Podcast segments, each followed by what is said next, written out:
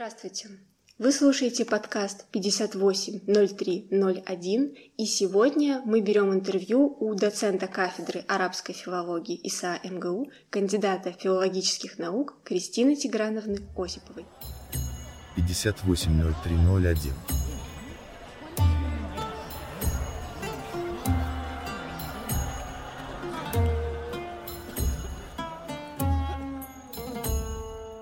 Здравствуйте, Кристина Тиграновна. Здравствуйте, здравствуйте, очень приятно. А, Кристина Тиграновна, расскажите, пожалуйста, почему вы в свое время решили заниматься арабским языком? Такая, в принципе, редкая специальность, необычная. Что вас привлекло и почему вы выбрали арабский именно в ИСА? А, ну, вообще, на самом деле, все, конечно, я всегда говорю, все идет от семьи. Тут, конечно, был выбор в основном семейный. От семьи все шло, потому что у меня семья востоковедов, а, у меня мама иронист, а, дедушка работал дипломатом в Индии, в Иране, потом в Африке работал. Поэтому, с одной стороны, конечно, я была с детства всем этим окружена. Конечно, мне невероятно нравилось, я помню, вот эти вот карточки у мамы, мама от руки писала, каллиграфические вот эти вот всевозможные цитаты персидских поэтов. И мне, когда я была маленькая, помню, невероятно нравилось именно а, нун, вот этот нун с точкой, а, ну, для арабистов будет понятно, который Насхан пишется, естественно. В персидском нету такое соединение. И, конечно, был вокруг дома всегда были какие-то, были книги, были очень красивые, и чеканка была персидская, иранская, и были очень красивые резные африканские вещи, потому что это тоже бабушка этим занималась, со вкусом обставляла дом. Но я вам хочу сказать, что, конечно, вам, наверное, хочется услышать какую-нибудь историю, как я в три года увидела редкую э, книгу где-нибудь и поняла, что я буду буду арабистом и никем иным. Ничего такого не было, конечно. А, спокойное детство. И вы, вы, наверное, удивитесь, вот в 10 классе, когда стал вопрос, а, куда поступать, а, я вообще мечтала быть режиссером театральным именно театральным режиссером. Mm-hmm. И когда меня дедушка, он меня спросил, кем я хочу быть, ну, потому что у нас тогда в 10 классе уже остановились все вопросы. И ЕГЭ, конечно, никаких не было, но были выпускные, были вступительные. Вставал вопрос о репетиторах и так далее. И я ему, конечно, сказала, что я хочу. Он меня спокойно выслушал и сказал, давай так, а, ты получаешь нормальное образование, я цитирую, нормальное образование, а ну, в частности в МГУ, например, есть студенческий театр. Пожалуйста, получаешь нормальное образование, параллельно можно театром заниматься. И мне показалась очень хорошая идея, действительно. Вот. И так вот случилось, э, выбор таким вышел, и э, арабский, но и, а дальше, дальше, конечно, вот вы спрашиваете, как я выбрала, дальше просто мне очень повезло, на самом деле. Мне повезло с преподавателями, мне очень повезло с научным руководителем, и оно так все закрутило, завертело, что вот я в этом и осталась. Хотя, конечно, я думаю, что в школе я бы подумать не могла. По вашему мнению, вот уже сейчас, какими качествами должен обладать человек, чтобы из него получился хороший арабист? А, арабист.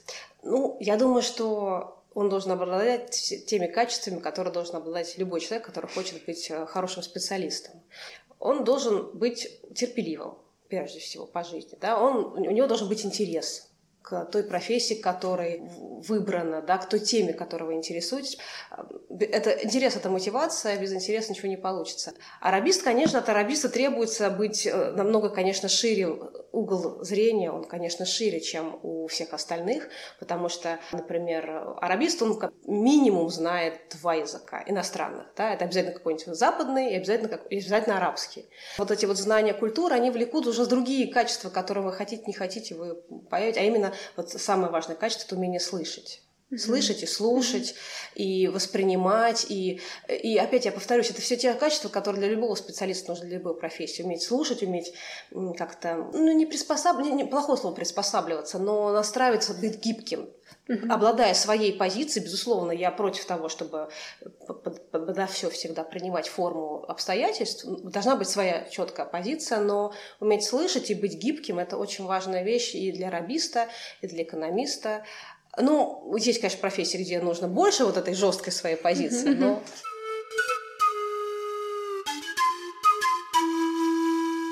Какая была первая арабская страна, в которую вы поехали? Как и в качестве кого вы туда поехали, да? И, может быть, были ли у вас какие-то ожидания и оправдались ли они или нет? Моя первая страна была Тунис. Не поверите. Была Тунис, потому что, конечно, всем хочется услышать Каир или Египет. В те времена это было часто. Но э, это была ситуация, на самом деле, было очень интересно, потому что э, тот случай, когда туда, куда есть возможность, туда мы и едем. А, это было очень интересное такое время, когда была у нас а, обменная была летняя школа, приезжали тунисцы и марокканцы потом приезжали. Я вот так вот два лета в августе приезжали тунисские студенты. То есть, соответственно, ну так случайно, опять-таки, вот опять случайно получилось, mm-hmm. что я была в Москве, на меня преподаватель а, вышел, это была Мария Федоровна Ведясова, она, у нее были очень плотные, хорошие контакты с Тунисом, замечательный совершенно человек, на самом деле, Мария Федоровна. А, она очень способствовала вот этим вот контактам. Mm-hmm. И вот два лета, я помню, мы э, мы их селили, мы их водили, это были студенты, они были, может быть, чуть-чуть старше нас, ну, примерно нашего возраста, и, конечно, это очень здорово подготавливать, потому что, кстати, был очень любопытный опыт и даже самоорганизация, то есть нужно было придумать им культурную программу, угу. заселить их а, в общежитие на Ленгоры, а, ну, вы знаете, сколько тут всегда угу. интересных нюансов открывается в плане общения, в плане им что-то донести, и, и, и вот тут, конечно, ну, бездонная история, можно рассказывать. У них же тоже определенно есть представления, ожидания какие-то. Mm-hmm. Они тоже впервые самостоятельно на месяц приезжают, вы задумайтесь. Они живут там с мамами, с родителями. Э, масса моментов, будут, не буду отвлекаться. В общем, э, и э, вот Тунис получился, вот я, это у меня был первый, пятый курс, на пятом курсе я поехала.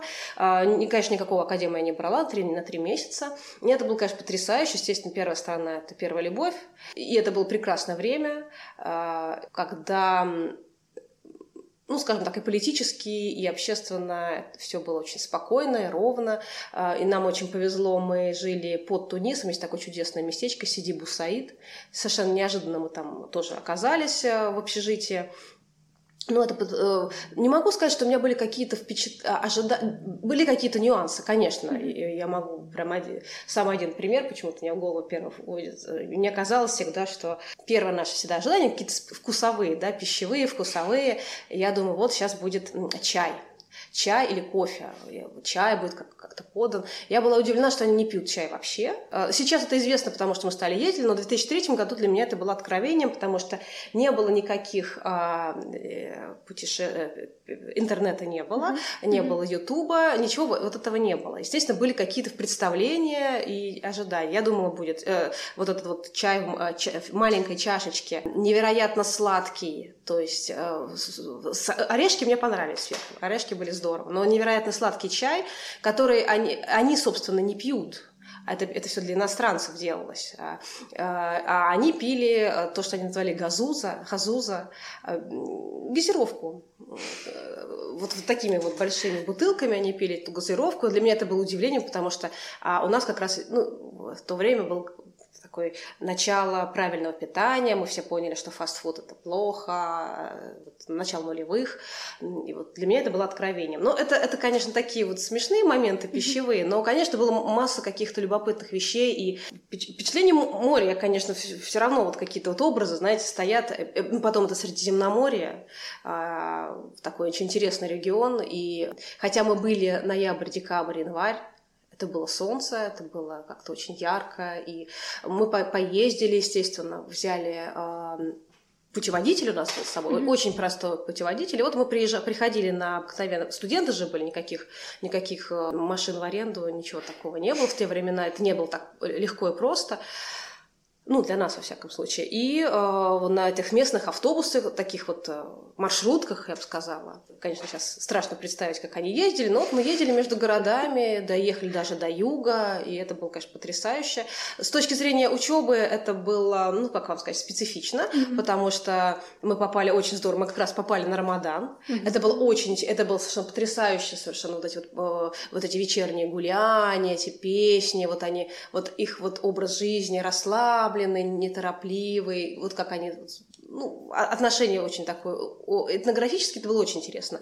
Учеба была абсолютно не, нулевая, и, конечно же, в этом был плюс поехать туда уже со своим багажом знаний, но были библиотеки, были совершенно замечательные библиотеки в центре, а, в центре Туниса, при, при Азайтуна, при мечети, были очень интересные французские центры а, библиотек, поэтому вот в этом смысле научно-туристическая такая, скажем так, была поездка, ну и люди, конечно, люди разные, разные. Они на нас с интересом смотрели. Мы на них тоже. А вот вы сказали, что первая страна — это первая любовь. Вот как-то, может быть, это отразилось дальше на вашей жизни, в вашей работе? Как-то вот вы стали больше интересоваться Тунисом или, ну, просто так остались приятные воспоминания? Остались приятные воспоминания. Я не стала сразу заниматься тунисской литературой, и тунисский диалект не стала учить, потому что, э, знаете, наверное, не было, потому что применения не было. Угу. То есть э, ну, просто так учить диалект, ну, наверное, а зачем? Потом просто так сложилось, что все равно а я вернулась обратно, как бы акцент сделал на литературный язык, на... Э, потому что он больше нужен был и в работе, и вообще для понимания. Ну да, но естественно, каждый раз, когда я встречаюсь с, с тех пор встречалась с тунисами по работе или еще где-то, какие-то вот а, словечки вылезали, это было просто приятное воспоминание, но это не было прям то, что Тунис стал делом жизни. Угу, понятно. А продолжая тогда нашу тему про путешествия, может быть, у вас есть какая-то э, интересная история, которую вы любите рассказывать э, людям, которые как-то не работают с Ближним Востоком? Есть что-то такое вот необычное, что сразу всплывает в памяти? Эм, историй много я, наверное, вам прям так одну... одну я, у меня нет одной истории, которую я всем рассказываю, mm-hmm. конечно, потому что все истории, они всегда связаны с какой-то ситуацией. Соответственно, какие-то, например, разницы, ну, скажем так, разница, например, в жестах, жестикуляциях, разница в поведении. Я вам расскажу такую вещь, ну, вам это, может быть, вы уже слышали, и, и, а, или кто-то вам уже рассказывал. А, на канал, канал РТ, когда только начинался, там же есть, а, были отдельно блок команда режиссеров, которые замечательные режиссеры, они получали образование на втором канале, на разных ВГТРК э, российских. А, и есть команда, собственно, арабистов. И есть, да, еще есть команда, естественно, арабов которые не говорят по-русски а, и не знают традиции. Была совершенно чудесная история, когда на суфлере, ну, вы тоже сталкивались с этим моментом, когда, а, значит, ведущая что-то читает, и, а человек крутит суфлер. Причем в тот момент крутил суфлер не арабист. Кто-то, кто-то, ну, просто он крутил суфлер. А, и ведущий, а, ведущий в кадре нет. Идет видеокартинка, ведущий в кадре нет. Э, и, и ей слишком быстро крутит суфлер. Она начинает показывать этот жест, Uh-huh, когда uh-huh. вы захватываете, а, ну, сейчас надо словесно да, объяснить, какой жест uh-huh. арабист, это проще показать, по-моему, даже он есть теперь в эмодзи, этот э, жест. Насколько да. я знаю, замечательный жест, когда вы э, соединяете пальцы, э, э, подушечки пальцев в одной руке и объясняете, что надо чуть-чуть помедленнее.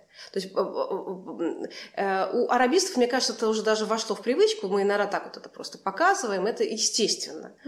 И вот она ему показывает показывает она ему. Это, конечно, лучше видео показывать, но не, аудио.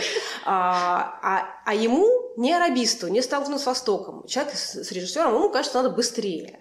Ему кажется, что это вот этот вот жест, да, который, а, когда мы пытаемся человека подбодрить, mm-hmm. да, и сказать ему а, кистью быстрее, быстрее он начинает крутить быстрее. Она ему начинает быстрее вот э, показывать свой жест. Он начинает еще быстрее крутить. В общем, как это э, за кадр дошел до конца, непонятно. Потом, естественно, было долгое объяснение, выяснение. В общем, все очень смеялись. Ну, не, не участники вот этого. Поэтому, конечно, историй много. Даже вот ну, наверное, такая, пожалуй, пусть, пусть будет одна такая история. У вас есть какая-нибудь любимая арабская страна? Любимая? Ну, это, конечно, не, не первая любовь, это, конечно, это, да. это не с пальцами руки, которые, да, которые все одинаково любимые. Есть, э, наверное, при каждой, э, э, ну, скажем так, наверное, та страна, в которую, в которой побывала она, к ней есть какие-то очень нежные чувства или там люди, которые связаны. Ну, например, конечно, все арабисты вам всегда будут зачастую вспоминать либо Каир, либо Ливан. Mm-hmm. Я в Египте, к сожалению, не была, так случилось. Но Ливан это, конечно, большая любовь. А, да, правда, большая любовь. И это даже сразу, это связано не только с природой, которая совершенно потрясающая, она разнообразная, опять Средиземноморье, по mm-hmm. которому мы финикийцы а, и так далее. Но вы знаете, мне даже кажется, что ливанский диалект, на мой, на мой слух, он самый красивый. А, я знаю, что есть э, египт... Э, как, э, как это, египтофилы, да, любители египетского, они считают, что египетский самый красивый. Но по мне ливанский очень красивый, он мне кажется очень музыкальным. Мне понятно их чувство юмора. Не могу сказать, что я совсем согласна, что совсем их а, выходками, проделками, согласна. Но, в принципе, я их понимаю. Мне очень нравятся ливанские писатели некоторые, которые вот этот вот дух поймали и передают это в произведениях. Ну, конечно, еда замечательно, они как совместили это все. Но, с другой стороны, я не могу сказать, что, например, тот же самый Марокко, в котором я тоже была, это тоже большая любовь, и я тоже про него могу часами рассказывать, и с удовольствием буду что-то из этого готовить и рассказывать там своим знакомым, а, что это страна, в которой можно за то есть там есть и, и, и снег, и, и океан, и, и, и песок, и совершенно невероятные какие-то люди, которые не поймут ни одного языка, на котором вы говорите, а вы не поймете, соответственно, их. Я про, про, про, про туареков. Вот. А во скольких вообще странах арабских были? Ну, не во многих. А, я была в Тунисе, а, я была в Ливане, в Иордании. Иордания тоже замечательная, совершенно потрясающая страна. И очень интересно и как бы исторически интересно, и по своему, скажем так, культурному наполнению. А, Марокко, и, собственно, все, наверное. А все остальное, что называется, а, арена из книжек. Все остальное из книжек. Все остальное из книжек.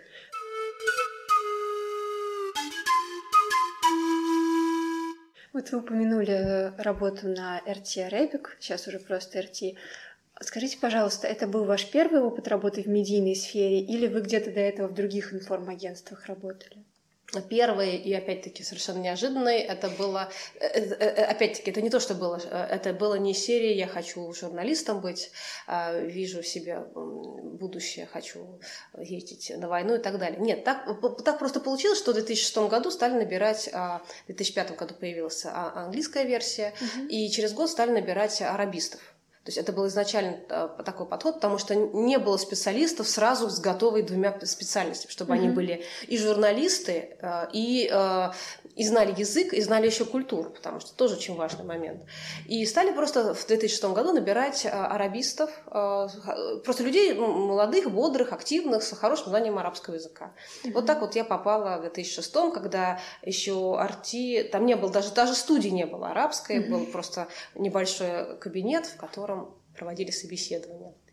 А вы изначально чем занимались на канале, когда только пришли? Я была, я была в аспирантуре. Я вот э, после, э, я преподавала, то есть после института, после пятого курса э, у меня были какие-то, у меня были по аспирантуре в ИСА. Угу. Я еще преподавала арабский язык еще в одном месте, вот. А на канале вы занимались? А, чем я на канале занимался? На канале э, меня взяли, так называемый, BJ назывался, Broadcasting uh-huh. Journalist, то есть человек, который пишет. Естественно, и у нас были, вот, это был тоже очень интересный период, э, у нас было такие две группы, нас всех, всех объединили. Естественно, ну, представляете, да, а, вы после института, и тут э, такая группа разных совершенно людей, профессионалов приезжает из ну, или, или профессионалов, или не очень профессионалов, но тем не менее, все равно это люди из арабских, из разных арабских стран, mm-hmm. э, с одной стороны, и с другой стороны, это режиссеры, люди, которые знают, как делать, как делать контент, телевизионный контент, журналисты, телевизионные журналисты. Э, и у нас был как бы полгода был тренинг, когда еще пока еще не было, не было понятно, как, это, как, как этот формат делать, как это все mm-hmm. собиралось, и были очень интересные скажем так, а, лекции, где нас всех собрали, и уже биджеев, которые приехали из арабских стран, и нас совсем молодых, и нам читали одинаково на арабском языке всем. И это был, конечно, я вам скажу, шок, потому что нас, естественно, они читали на своем таком полу... Иорданец, кстати, был, а, палестинский иорданец, э, читали лекцию про то, как писать тексты, Э, и это было, конечно, это был действительно шок, потому что он читает, естественно, в своем привычном темпе, в, своем, в своих привычных терминах, по большому счету для своих коллег. Mm-hmm. И мы там такие сидели с большими глазами, молодые арабисты, но все, все впитывали, конечно. И с другой стороны были, а, естественно, у нас ни у кого опыта не было. С другой стороны были режиссеры, которые учили нас, как монтировать видео, как, как выстраивать кадр, правила золотого сечения, вот все вот эти вот базовые mm-hmm. штуки. Сейчас есть такая замечательная возможность пройти стажировку а, на РТ, и вам это расскажут за две, за две, за две недели, в общем-то. Да? Ну, так или иначе, в целом вам расскажут. А тогда это был, пробовали, это было очень, конечно, интересно. И вот это получается от биджея сейчас уже перешли к своим авторским программам, по сути дела. Э, не совсем авторским, а я могу рассказать просто, mm-hmm. как, как все случилось. Сначала я была биджеем, я была в выпускающей группе. Это была, так называемый, это были отдел э, новостей новостильных, выпускающий mm-hmm. э, новостильный выпуск.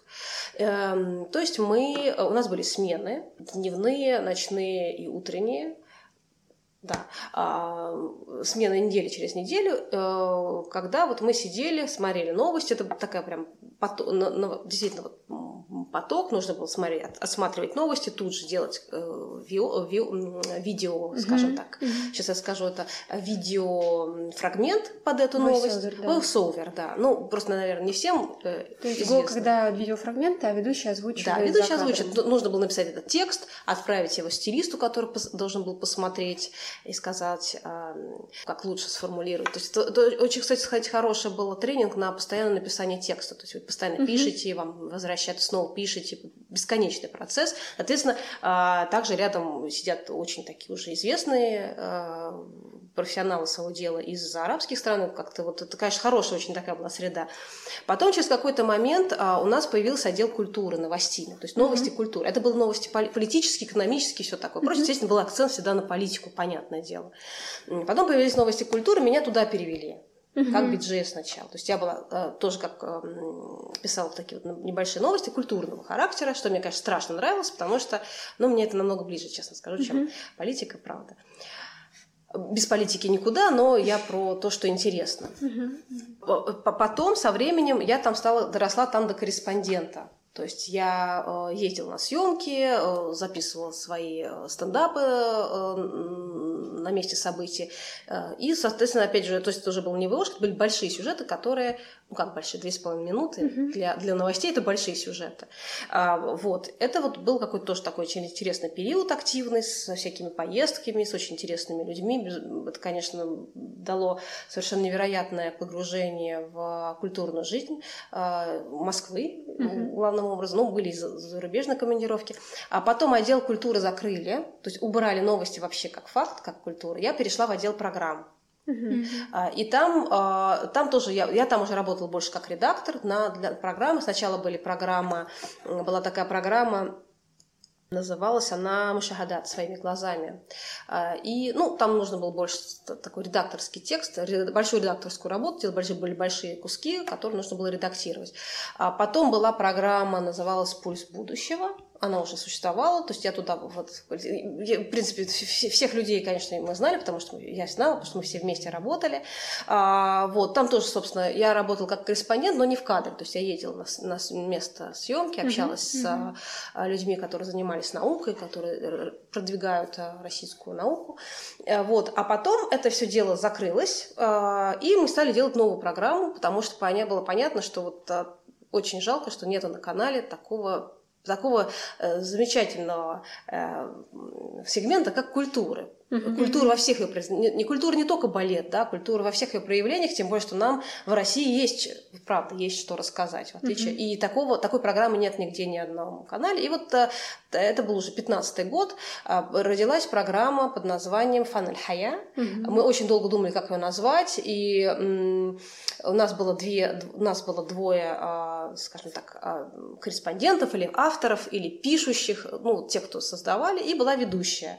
Соответственно, соответственно, режиссер, монтажер, безусловно. А операторы у нас все время разные были. Вот такой вот как команда такая. Угу. И мы вот решили э, сделать передачу, нашли название совершенно замечательное, я считаю, что mm-hmm. очень хорошее название, оно действительно отражает искусство жить, фаналь хая. Mm-hmm. И вот с тех пор она стала выходить, то есть эм, в каком-то смысле это ну вот да, то есть я там работаю больше как, как мы отбираем, придумываем темы, находим эти места, едем, общаемся, потом, mm-hmm. соответственно, вся сюжет собирается. Так. А вы можете назвать какой-нибудь самый свой любимый сюжет из тех, которыми вы занимались за вот эти шесть лет? Мне очень сложно это сказать, потому что мне очень много было любимых. Очень много любимых. Вот, э, ну, я могу вам сказать, что вот, вот в эту субботу выходит, то есть я сейчас вот как бы в этой теме, поэтому я могу сказать, что выходит в эту субботу. Будет очень интересный выпуск в этот, потому что изначально Final Хая задумывалась как это три разных сюжета передачи, три разных сюжета, чтобы зритель не уставал. Uh-huh. А сейчас вот у нас э, такая мысль о том, что хорошо бы делать все-таки Э, еди, монопрограммы. Mm-hmm. Вот в этот э, субботу выйдет программа моно про арабскую, а, арабский графический дизайн. Это сейчас такая очень любопытная тема. Mm-hmm. А, там будет а, совершенно невероятная абсолютно а, девушка, женщина из Египта. Она и исследовательница, и а, фанана, и, и художник. Ну, mm-hmm. как Фанана, это она не совсем художник, то есть она работает с перформансом, с mm-hmm. разным, ее зовут Бахи Шихаб, она написала первую книгу про историю арабского графического дизайна «Тысячи лет», очень интересно, она будет рассказывать про этот свой проект, а, будет очень интересный сюжет тоже, ну, опять-таки, я их могу очень много вспомнить, а вот, например, буквально на месяц назад у нас была передача, которая тоже меня очень долго, э, я мне это страшно нравилось про арабскую премию, вот то, что называется арабский букер. Uh-huh, Мы сделали сюжет про это, и совершенно как бы и, э, таким офтопом оно в, в эфир не пошло, но я, мы это выложили в соцсетях. Были очень интересные интервью с, режиссер, э, с, с писателями, которые, конечно, невероятные совершенно. Они и рассказывают интересно, и, есть что послушать. А до этого, ну, вот Настя, я могу их очень много пересказывать, потому что были и совершенно какие-то вот... Э, вот у нас будет сейчас, вот пока лежит, мы отсняли материал про чайные церемонии, сюжет. А, да. Про битву будет чай, кофе, что чай, чай, кофе. То есть, то есть эм, у меня их очень... Ну, это вот прямо свежее. А если покопаться вот то, что было раньше, ну, когда я была корреспондентом, например, э, так случилось, что были на фестивале Ри, в Риге был... В, Ри, э, в Риге был кинофестиваль, uh-huh. куда поехали. И вот параллельно мне очень захотелось сделать сюжет, мне люблю его, любила его, про а, Рига как место действия советских фильмов. То есть это же такое место, где mm-hmm. а, Париж, а, причем, знаете, это же одна, это одна улица, улочка, mm-hmm. вот цветочная улица, она цветочная улица Швейцария, она была и Парижем в одном из фильмов, а, и она была, собственно, и в Шерлоке Холмсе это была улочка. Mm-hmm. А когда я на ней оказалась, эта улочка, ее там снимать нечего. Вот, вот туда и сюда. Она совершенно разная. Ну, то есть вот, вот так. Mm-hmm. Действительно, просто вы так рассказываете, очень интересные разносторонние проекты и такие неожиданные совершенно... Вы под таким неожиданным углом порой смотрите на какие-то вещи. Вот просто интересно, откуда вы черпаете вот вдохновение и как вам приходит в голову идея, что вроде как, о, надо вот про это рассказать. Или это пока отложить? Как вы выбираете темы, как вы эти темы генерируете? Ну, темы как-то приходят сами, сами из, из пространства. Ну, например, а, если говорить про сюжеты, то это, опять-таки, из личного, наверное, интереса что-то. Mm-hmm. Или, например, а, вот у меня там есть подписки какие-то на... Ну, вот, не знаю, есть лента в Инстаграме, есть лента в Фейсбуке. Она, конечно, очень сильно, я ее, так сказать, редактирую, но кто-то что-то подбрасывает, например, интересные статьи потом переходишь по этой статье, идешь дальше, и в голове возникает, а, ну, во-первых, интерес к этой теме, mm-hmm. а потом воз... и дальше возникает какой-то перспектива, да, то есть куда можно это развить, как это можно показать, а, а не рассказать ли про это людям. Mm-hmm. Это было бы вот, вот так, наверное, это все. Причем mm-hmm. это касается и касается и э, сюжетов, и научных каких-то вещей, потому mm-hmm. что а есть какая-то ориентация на арабского зрителя? Вроде как нет, но это очень интересно, но боюсь, что арабский зритель не поймет. Не, mm. не нужно снимать. Да, конечно, безусловно.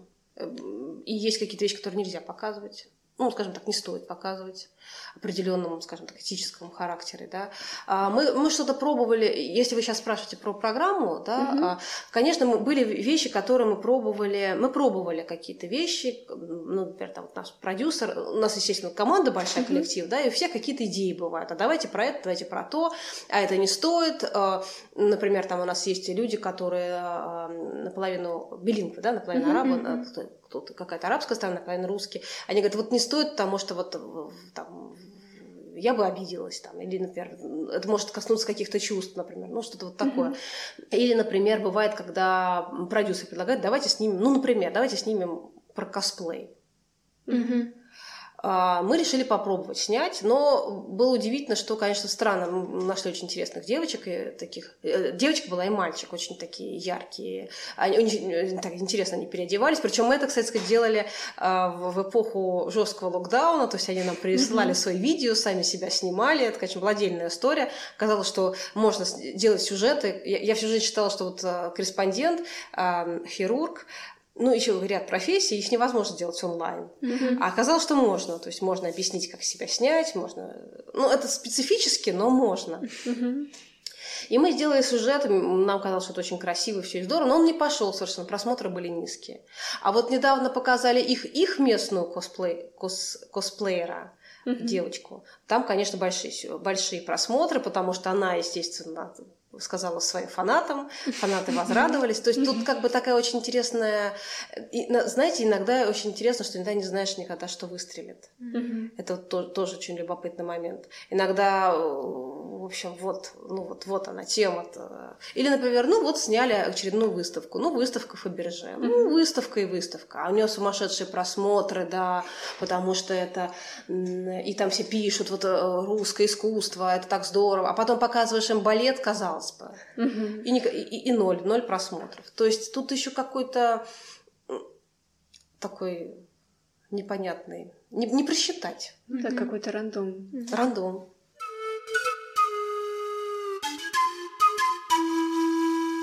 Так, ну давайте теперь поговорим о вас как о преподавателе и об ученом, да. А, спектр ваших интересов, он необычайно широк, начиная от э, мемуаров э, арабского путешественника до арабских кулинарных книг. Вот скажите, как вы выбираете тему для научной деятельности? Ну вот, как я выше сказала, иногда бывает, что как кто-то повесит статью, например, mm-hmm. про что-то в целом, и начинаешь э, раскручивать эту, э, смотреть, э, переходить по ссылкам, потом ставят какие-то вопросы, вот, вот таким образом. Или, например, э, когда, ну я, скажем так, читаю ряд западных коллег, например, читаю, или наших э, ученых читаю, mm-hmm. и появляются какие-то вопросы. Иногда, знаете, иногда идеи приходят из смежных областей. То есть, например, э, вообще из смежной области какой-нибудь, а, то есть можно даже что-то читать такое про нейропсихологию, придет мысль, а как это как это, а как это было в средние века. Ну, это я сейчас огрубляю, конечно. Вот, э, то есть мысль, она работает, э, я не могу ее поймать. То есть она вот как-то вот цепляется одно за другое, так все перескакивает. Mm-hmm. А, скажите, пожалуйста, вы эм, занимаетесь современной арабской литературой, и, собственно, у вас есть очень интересная часть курса, который читают да, на третьем курсе эм, студентам-арабистам. Вот э, какие тенденции вы видите в развитии современной арабской литературы и как она будет далее развиваться, по вашему мнению? Вы имеете в виду художественная литература, да, как да, будет да, развиваться? Да. Э, ну, вообще, самая главная тенденция сейчас, как я вижу, это то, что она есть. То есть, что пишут, а, да, но это важный момент, что mm-hmm. пишут на арабском языке, что есть интерес к, вот, к работе со словом. Причем в таких вот странах, э, которых, э, ну, которые нам, например, казалось, что там не может быть интереса к арабскому языку. Например, например в Северном, например, в Алжире. Угу. Казалось бы, да, там они абсолютно франкофонные, они абсолютно ориентированы на э, Францию должны быть, да, но при этом у них очень мощная, особенно среди молодежи. То есть молодежь пишет, причем пишет неплохо. Конечно, тут можно сказать, что они все просчи... что они просчитывают, они, они определенным образом, скажем так, э, строят содержание так, что это было остросюжетное современные. Мгм. а, Есть в этот момент, конечно, определенный, скажем так, а, фикры муспаха, да, такой вот предварительной мысли, да, как это сделать, как это сделать, чтобы это читалось, как это сделать, чтобы это получило премию, потому что премия сейчас, конечно, здорово контролирует. Мгм. Потому что премия это деньги, премия это слава, премия это переводы на другие языки, поэтому это очень здорово контролирует. И, ну, как мы видим, премии тоже определенным образом вручают не, не всегда за художественное достоинство, потому что, например, в том году в Алжире не вручали, дали Алжир, в этом году дали Иордании, например, которые никогда не давали. Но это э, я ни в коем случае не претендую ни на какие-то э, утверждения стопроцентные, но есть какие-то тенденции, безусловно Мгм. то, что интерес, в принципе, к арабскому языку, интерес у молодежи и интерес именно к... э, то есть нельзя просто взять и написать сейчас просто роман. Вот просто взять и написать роман. Ну как? Он должен быть а, а, сложно построенным, он должен... Или нужно про него уметь потом как-то интересно рассказать пропиарить. Мгм. да? Реклама. То есть это должно быть либо какие-то сложные а, а, нарративные построения, сложные уровни, чтобы вы прочитали роман, а потом его можно было собрать. Э, воз- э, ну, то, что в свое время делали латинские, латиноамериканские писатели, да, сейчас это. Э, Другой вопрос, а, Арина, другой вопрос, а будут ли это читать через 10 лет? Это другой вопрос. А, Но пока вот есть такая тенденция, и это, это- это- это факт. Мгм. А не могли бы вы посоветовать нашим слушателям какие-нибудь ваши любимые а, арабские романы, может быть, которые вы прочитали совсем недавно или вот которые вы еще со студенческих времен помните и любите? В переводе на русский или на арабском? Ну давайте начнем с на перевода русский, на да. русский. Все-таки у нас да, аудитория не вся владеет арабским А. языком. Поняла вас. Ну, любимые романы. Я э, считаю, что, конечно, на самом деле надо начинать, если вы начинаете только, надо начинать с классики. Это такая немножко, может быть, покажется мысль э, слишком простой, тривиальной, но надо действительно начинать с классики, чтобы всегда было на что ориентироваться. Как примерно то же самое с русской литературой, да, надо начинать. Надо знать Чехова, надо читать Чехова, надо читать Тургенева, надо читать все по списку, да, а, чтобы потом вы могли, чтобы у человека выработался определенный вкус и ощущения. Поэтому, наверное, надо, если уж хочется взять что-то арабское почитать, надо все-таки начинать с Нагиба Махфуза. Мгм. А ныне популярный и модный, э, переводимый и очень много Аля Асуани, все-таки это, конечно, это, э, это явление, это важно, но его нужно э, читать уже на что-то, на какую-то почву и понимать, что это определенный, как бы тоже определенный подход к писательскому мастерству, к писательскому творчеству. Поэтому я бы все-таки рекомендовала, если хочется прям такой классики, то лучше читать Нагиба Макуза. Теперь он совершенно замечательно, Валерия Николаевна Кирпиченко потрясающе это переводила, у нее очень хороший слог. Э, Есть совершенно замечательный, кстати сказать, Бахатагер в переводе тоже Валерии Николаевны, а, очень красивый, такой лирический, и она очень здорово, э, она вот поймала вот эту вот э, лири- лирическую составляющую, и это вы, когда вы читаете по-русски, то в чем проблема в переводе? Да? Вам, с одной стороны, хочется читать и не спотыкаться о перевод, не, не- спотыкаться, а, например, когда мы читаем какие-то средневековые тексты, которые сделаны под средневековые арабские тексты. Вы все время спотыкаетесь под эти вот напыщенные такие вот словоформы, и вам кажется, что вы не читаете литературу, вы читаете какую-то вот такую вот стилизу- стилизацию. А тут в современных художественных хочется не спотыкаться, поэтому тут очень важен перевод.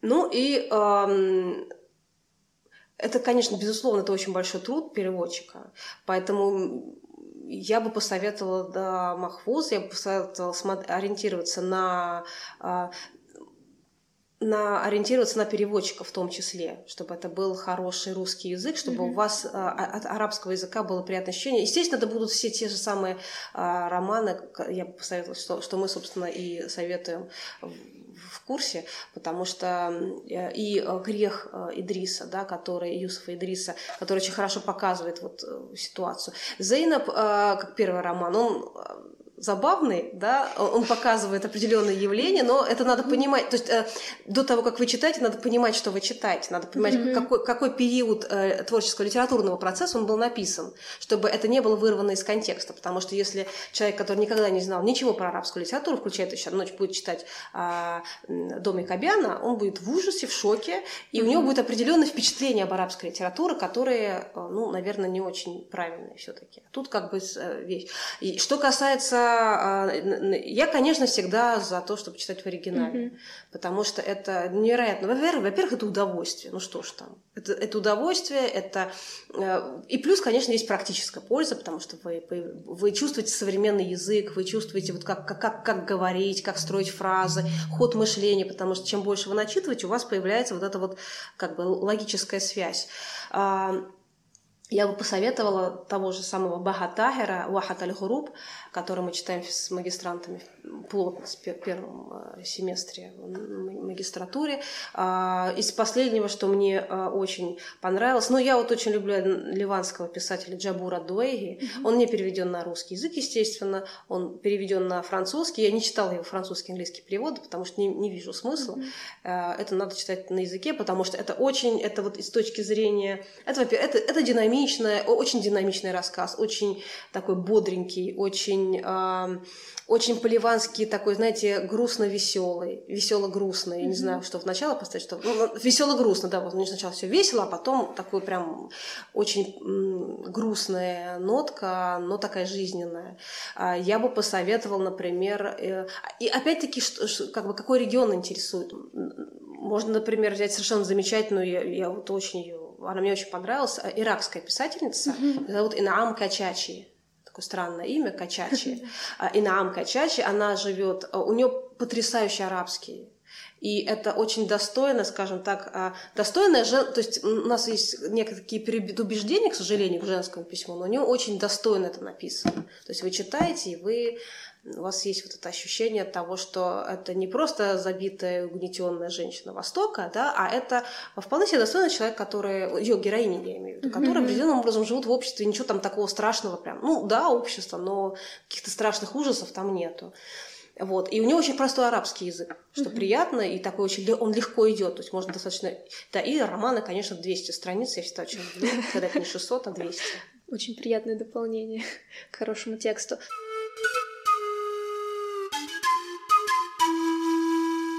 Кристина Тиграновна, вот вас всегда э, переполняет какой-то энтузиазм и энергия. Вот вдобавок к тому, о чем мы уже говорили до этого, вы еще и локомотив э, в организации каких-то кафедральных мероприятий.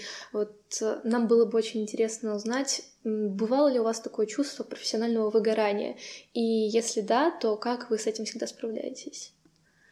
Конечно, бывало. Я думаю, что тот, кто скажет, что у него не было чувства профессиональной на грани, либо он не сильно... Работал. И, и, э, и, либо его не сильно эмоционально переполняет идея, mm-hmm. а, либо он лукавит. Вот. Mm-hmm. Потому что это как бы естественный такой процесс, э, когда от усталости или от того, что, может быть, не всегда есть тот скажем так, выхлоп, от которого вы хотите от mm-hmm. какой-то деятельности, так случается, случается часто. Как я справляюсь, оно как-то само проходит. Mm-hmm. Потому что появляются какие-то новые идеи, есть обязательства определенные, и оно как-то само так переключаешься. Потом есть какие-то другие активности в жизни. Ну, как знаете, как советуют, когда вы что-то делаете, а, например, активно готовитесь к экзаменам, да, сидите, mm-hmm. что-то делаете, э, надо что-то поделать, надо, ну, погулять, пойти погулять, надо что-то поделать руками, например. Угу. Вот как раз в продолжение того, что вы уже сказали, давайте немного поговорим о ваших хобби. Например, в период локдауна а, вы активно занимались а, кулинарией, выставляли все вот это в Инстаграме и в Фейсбуке. Хэштег а, арабисты сидят дома. Да. да, да. Вот скажите, пожалуйста, есть у вас какое-то любимое арабское блюдо, которое вы всегда вот готовите, и, может быть, у вас есть какой-то набор вот определенных рецептов, какая-то такая небольшая своя кулинарная книга? Э, да, есть у меня такие рецепты. Хэштег был хорош. Даже жалко, знаете, не то чтобы жалко, что все закончилось, может быть, жалко, что меньше, было не так много времени побольше, потому что у меня было до, сих пор лежат некоторые не повешенные посты, потому что mm-hmm. много чего было. Знаете, я, я вам так скажу, я даже себе выбор, выработала определенное меню, которым я, когда вот я знаю, что там придут люди, которые нежностью относятся, с интересом, с интересом относятся к восточной кухне, у которых mm-hmm. нет никаких там а, запретов по еде и каких ну, потому что есть люди, которые там не едят, например, рис, плохо mm-hmm. относятся к бобовым и так далее. Соответственно, и у меня есть определенный сет, который я угощаю, но это был сейчас, сейчас кстати, к разговору о забавном. В общем, естественно, мое любимое, горячее мое любимое это маклюбе. Маалюбе, вот это чудесное mm-hmm. совершенно. Я его, кстати, так и не выложила. А, у него тоже очень интересно в том в плане, что вот я спрашивала рецепты у разных людей, там, человек пять девочек, причем девочек девочки наполовину сирийки, наполовину русские. И у каждой свой был рецепт хотя, казалось бы, мясо и рис. Да? Mm-hmm. Смысл в том, что это перевертыш вы готовите. А, смысл в том, что мясо внизу с овощами, выкладывается рис, на пару пропитывается мясом, это все переворачивается, перевертыш, маалюбе, маклюбе, и вот такая замечательная... Это красиво выглядит, это так можно еще сверху украшать орешками, mm-hmm. эффектно выглядит, mm-hmm. и это вкусно, потому что все пропитывается, э, ну, рис, баклажаны, можно без, вместо не делать баклажаны положить эти самые кабачки, ну, в общем, это очень вкусно. Очень здорово. Естественно, на закуску всегда все вот эти наши любимые с вами замазки. Лемеза, да, что, что называется, mm-hmm. или э, хомус, который на самом деле очень просто готовится, э, особенно когда вы его готовите сами. Ну, если так руку набить, потому что можно даже и не по... Э, но самое интересное, э, тапуля, конечно. Mm-hmm. Самое, как это, привет правильному питанию, да, замечательная вещь, которой можно очень радоваться. А, я не очень люблю, на самом деле, какие-то жареные, слишком жареные, пережаренные штуки, типа там, когда вот в фритюре, например, фалафель варится, поэтому не делаю, потому что меня это не очень... А, она сладкая, хоть, эм, вот я тоже, сейчас я объясню, к чему я веду, комический момент, это разговор, кстати, о вкусовых разных э, вкусах. В общем, у меня был, э, были у нас друзья наши, эм, они большие любители в принципе, любят Восток, они в Индию ездили. Они с арабским Востоком не так плотно такой, но им было очень интересно. Они, знаете, тоже очень здорово, когда к вам приходят люди, которые э, не вот это я не ем, то не ем, а им интересно, они так их очень приятно кормить, в общем которые, которые, которые готовы воспринять все, чем вы их накормите. И, соответственно, вот были вот всякие, всякие разные закуски. И, помимо всего прочего, я положила, ну, это такая штука, а, оливковое масло, маленькое, значит, тарелочки, и рядом два варианта затора. Знаете, да, затор, да. это вот эти вот, э, как это, приправы.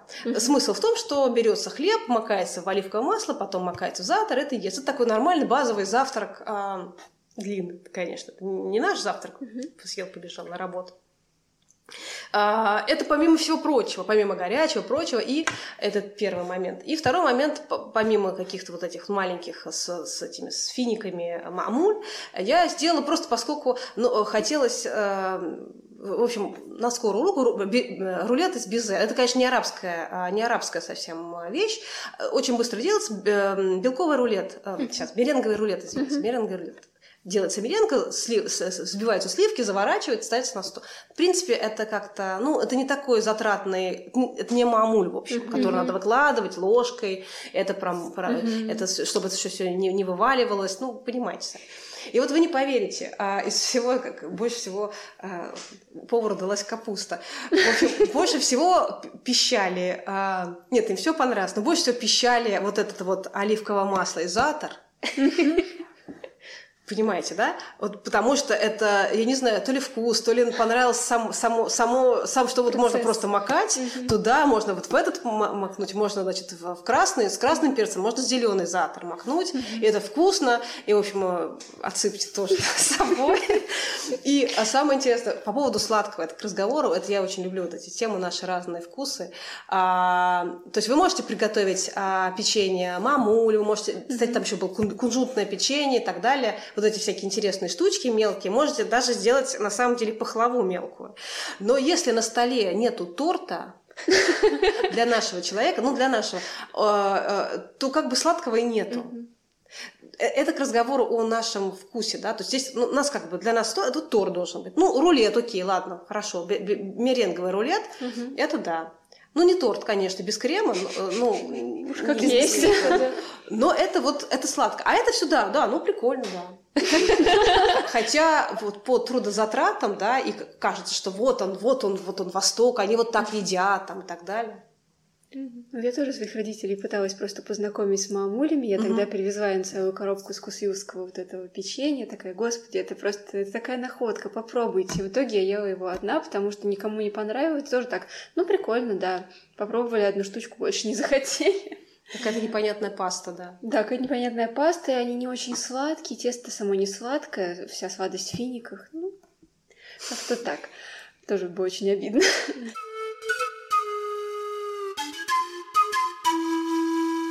Ну вот, э, говоря, продолжая тему какого-то нашего вынужденного заточения дома, которое во многом пока что продолжается, как вам онлайн-реальность, к которой мы все прикоснулись в 2020-2021? Какие плюсы и минусы вы можете для себя выделить? Ну, надо сказать, что мне, у меня не было проблем с онлайн-реальностью, она мне даже понравилась, потому что... Ну, вообще онлайн-реальность, я вам так скажу, про плюсы и минусы. Это про самоорганизацию, конечно, mm-hmm. в первую очередь. А, а, можно про самоорганизацию в каком смысле? А, во-первых, конечно, полно всего. Оказалось, что можно учиться посвящать а, лекции, э, слушать людей параллельно. А, вот, в общем, в такое количество конференций, которых я послушала в том году, я, наверное, в жизни только бы не поездила. И физически, даже если это в Москве, вы не можете сидеть на двух сессиях одновременно. Mm-hmm. А, тут просто есть возможность действительно... Причем я говорю сейчас про активное слушание, да, не то, что поставили, пошли там чай пить, потому mm-hmm. что это не то. Это надо сидеть, слушать, записывать, э, ну или как-то вот себе а, организовать эту мысль. Это про самоорганизацию, это про то, что вы себе выбираете то, что нужно, то, что вы можете воспринять. Потому что чем, когда, если набрать много курсов, то они не, они не воспримутся, потому что это будет очень много информации, uh-huh. это будет такой и переизбыток. Uh-huh. И это еще, конечно, про организацию времени, потому что мне кажется, вот у студентов, у меня такое есть ощущение, э, недавно просто буквально на днях с этим столкнулась, э, некоторых это, не только студентов, многих, некоторых это очень расслабило. То есть кажется, вот эта мнимая легкость, а, мнимая легкость того, что это, ну, сейчас что там, сейчас параллельно откроем YouTube, еще что-то. А это не так. Все равно образование должно, должно требовать усилий. Но это, это действительно очень здорово. Вот главный плюс и минус – это самоорганизация. Это, конечно, mm-hmm. тяжело, с одной стороны, потому что надо себя организовывать. Тебя не, человека никто не гонит, не заставляет сидеть и не говорит... То есть э, всегда просто выключить видео, да, например, сейчас я говорю про студентов, я сейчас говорю как преподаватель, да, а, про студентам намного проще выключить видео, да, поставить какую-нибудь красивую заставку о том, что вот вы так сидите, смотрите, а, выключить видео, там, пойти что-то делать параллельно, там, не знаю, или досыпать, или еще что-то, или еще что-то. Это очень расслабляет, а, потому что когда вы приезжаете, вы должны сидеть, ну, даже если кто-то сидит, смотрит в телефон, там, или еще что-то, да, но все, все равно вы вынуждены сидеть, ну, как-то лицо держать, а тут это очень расслабляет. Это такой маленький ми минус, который я сейчас вижу. Или большой минус, если человека нету. Наверное, поэтому в этом смысле, конечно, вот школьникам, наверное, должно было быть очень тяжело. Хотя, мне кажется, если тут тоже вопрос, как, как, как это поставлено изначально, то есть умеет ли человек работать сам своим временем. Может он говорить, вот сейчас вот я посидел час, да, сейчас я выйду на балкон, если мы говорили о полной изоляции, mm-hmm. да, выйду на балкон, подышу, посмотрю вдаль, там, да, переключу, там, воздухом подышу, mm-hmm. э, сделаю зарядку. Ну, ладно, это, это уже совсем высшая категория, конечно, да, а делать зарядку каждые там 15, э, даже, даже утром встали, сделали зарядку. Ну, к этому надо стремиться, конечно. А вот вы упомянули студентов. Как, по-вашему, изменились ли студенты, с которыми вы работаете сейчас, по сравнению с теми, с кем вы начинали, будучи аспиранткой, например? Изменился ли, может ну, быть, конечно, менталитет? Э, знаете, мне кажется, конечно, все меняется. Естественно, жизнь, жизнь идет. Мы, мы меняемся вместе с ситуацией, вместе с жизнью мы меняемся какие-то. Сейчас скорости очень большие. Mm-hmm. И опять вот, вот эта э, тема информации. Да, информации очень много. Если раньше мы говорили, да, что э, знание было запретно, на все хотели знать, то сейчас думаешь, как это знание спрятать. Его слишком много этого знания. Иногда непонятно, что с ним делать, как, как, как его вообще, как с этим жить, да, как с этими, как это все у себе в голове, потому что мне, мне кажется, все-таки эволюция не сильно поспевает. У нас процессор головного мозга не так быстро работает, как то, что нам предлагают. Да, и тут важно, конечно, себя уметь ограничивать. По поводу студентов, э, ну, знаете, у меня такой когда я общаюсь с своими знакомыми, мне кажется, что с одной стороны есть две категории студентов а, и вообще людей, да, скажем так, обучающихся, mm-hmm. тех, тех, кому там, давайте так скажем, кому сейчас 18, 21, вот так вот, 20. Mm-hmm. То есть это самый классный возраст, на самом деле, когда надо учиться, когда мозг уже, то есть вы уже взрослый, да, у вас все уже, уже все созрело, но при этом он еще продолжает очень активно, то есть можно вообще, вообще все освоить, на самом деле. Хотя это, понимаешь, а, сильно позже.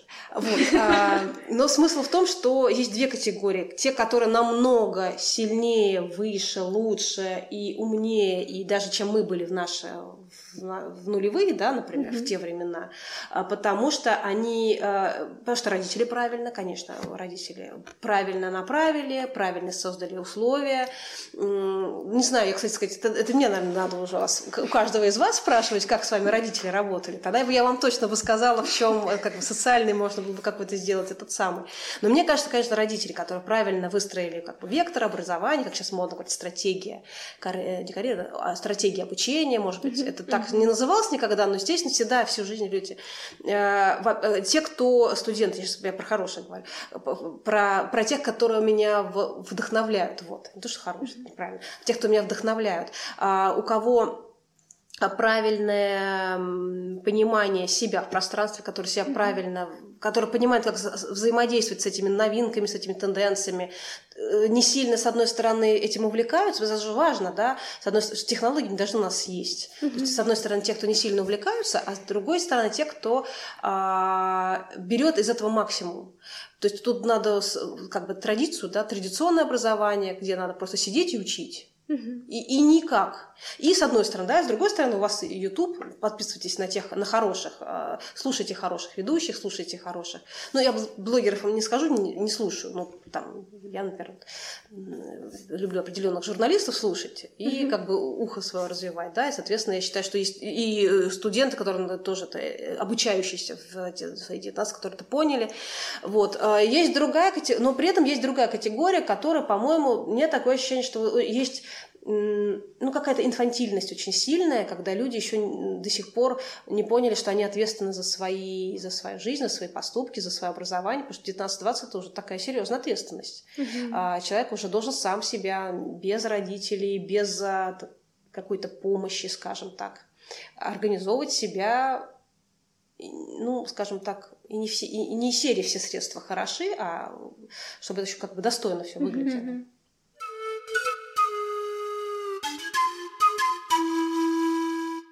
Вот если говорить про арабистику в целом, какие, по-вашему, тенденции сейчас в ней наблюдаются, и, возможно, вы можете предположить, что с ней будет там, условно, через 20-30 лет, вот как вам кажется? А, арабистика. А, ну, я вам честно скажу, я вообще небольшой любитель думать, делать, давать прогнозы, я, потому что я не очень верю в прогнозы. Я не очень а, прошлый год нам показал, что вы mm-hmm. можете напланировать себе отпуска, поездки и все что угодно, mm-hmm. конференции и прочие прекрасные штуки, вот, но жизнь носит справки. Поэтому я, вот, честно говоря, я не очень большой любитель покупать билеты из серии а, за год, а, хотя мне бы очень хотелось, а, хотя я это делала тоже в прекрасный, в тот, тот, тот далекий период. А, но если серьезно, мне кажется, есть какая-то тенденция на интердисциплинарность. Я не знаю, она сохранится или нет, угу. когда разные... Я не могу понять, если честно, куда это приведет. То есть, возможно, будет обратный отток, а возможно, не будет, кстати сказать к тому, чтобы все занимались... Э, Потому что, знаете, всегда есть, сейчас объясню, по-другому объясню, есть всегда такое мнение, что с одной стороны а, надо быть энциклопедистом mm-hmm. по все по чуть-чуть. А другая тенденция – это знать а, много, но в одной своей области, mm-hmm. прям глубоко, но в области. И в какой-то, это, конечно, я а, утрирую, естественно, да, это мы огрубляем немножко, потому что даже зная что-то немножко в своей области, надо понимать, как, как это находится на этом континууме, mm-hmm. да, развития.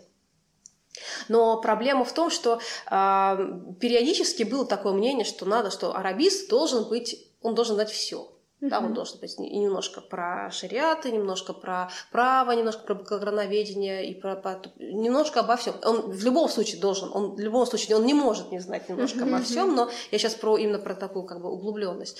А, с другой стороны, я вижу, что есть какая-то тенденция на интердисциплинарность, но я не знаю, это это сейчас такая мода, которая вот как некоторых художественных произведений пройдет через 10 лет. А может быть, это не мода. А может быть, это действительно а, будет а, как бы курс на то, чтобы а, действительно максимально собрать и экстралингвистику, и какие-то социологические исследования, и нейропсихологические исследования, и исследования там чего-то, там еще чего-то. Mm-hmm. А может быть, нет, может быть, это все уйдет и скажут, ребят, давайте вернемся к нормальной, классической. То есть наука, там, нейропсихология занимается mm-hmm. мозгом, и нейропсихологии, а арабистика занимается текстами, занимается историей в чистом виде, без всяких прикладных. Это, кстати, вот эта тема очень любят на Западе заниматься, когда они а, очень все в одну соединяют. Угу. То есть нельзя просто взять, прочитать, написать, как, например, исследование про какой-нибудь современный арабский роман, нужно какие-то очень сложно построенные теории туда применить. А, например, какие вот теории можно применить к арабскому роману из других, область, из других областей? Ну, я в этом не очень большой специалист, как применять, но я вот, например, начинаю читать, я, честно говоря, откладываю в сторону, потому что мне это не очень нравится. Когда, например, начинают какие-то сложно построенные какие-то очень мета-мета-мета литературные э, теории применять к всего лишь написанному тексту, mm-hmm. который можно, ну, на мой взгляд, скорее он, э, его, его прочитали для удовольствия, поняли какие-то реалии, прочувствовали эти реалии, а вот это слишком сложно. Это, ну, да, это, наверное, хорошая статья, потому что никто ничего не понял. Она попала в высокорейтинговый журнал а, и дали какой-то индекс. Вот. Ну, возможно, это мой подход. Мне, я, мне конечно, больше нравится чистый, чистая она, mm-hmm. без, без mm-hmm. примесей. Вот. Но это мое личное мнение, понимаете, это как бы кому что нравится. Кто-то любит сложное интеллектуальное построение, вот эти sophistications такие. Они считают, что типа вот, вот в этом есть игра, игра, игра разума такая. Поэтому я, к сожалению, не могу сказать, что, как, что мне кажется, что будет. Но мне кажется, вот э, такой, наверное, позитивный момент. Всегда нужны будут люди, которые хорошо знают а, литературный язык, угу. которые хорошо знают грамматику, потому что без этого никуда не уйти. Ни один, ни один э, диалект вам... То есть диалект можно выучить, угу. если он нужен. Если он нужен, правда. Потому что, э, а вот базовые знания грамматики, базовые, хорошие знания, когда это, знаете, какие знания? Когда это, а, эти знания вылезают даже, когда вы уставший. Mm-hmm. Когда вот вы уставшие, вы не выспались, а, когда человек а, не в хорошем настроении, когда он не на подъеме, но у него это все, вот эти все паттерны сохранились, значит, у него хорошее базовое знание есть. Потому что, естественно, мы на, на адреналине мы все можем выдать вообще супер вещи. Вот, это, это будет всегда нужно. Потому что это всегда, вот эти вот базу можно всегда будет, э, я сейчас про арабистику через 20-30 лет, возвращаюсь к вашему вопросу, это всегда можно будет применить и вписать в какую-то, и к вашему первому вопросу, если вы гибкий, да, человек понимает, понимает, как оно, это всегда можно будет включить так, как нужно, внедрить. Ну, посмотрим. В любом случае, человек предполагает, Господь да, располагает. Да. И полный иншаллах. Спасибо вам большое за это интервью. Да, Было очень интересно. И до новых встреч. Да, спасибо вам. И мне кажется, у вас замечательно интересно очень вы проекты делаете. А, с удовольствием послушаю всех коллег, которые вы записали. Мне прямо даже очень интересно. Да.